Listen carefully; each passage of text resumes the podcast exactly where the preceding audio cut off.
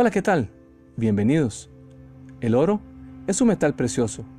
Es uno de los metales más apreciados en la joyería por sus propiedades físicas.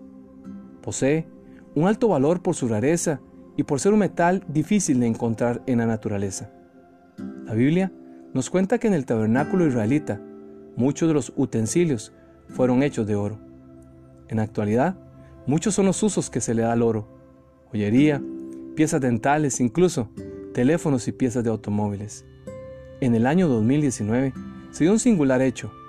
Un inodoro de oro puro, que formaba parte de una exposición de arte, fue robada del Palacio Inglés donde nació Winston Churchill, el primer ministro británico durante la Segunda Guerra Mundial.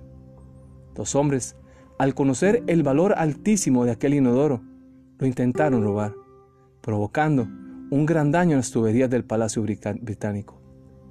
El desarrollo de las tecnologías de fabricación microelectrónica ha permitido que los investigadores puedan producir materiales de altísima pureza.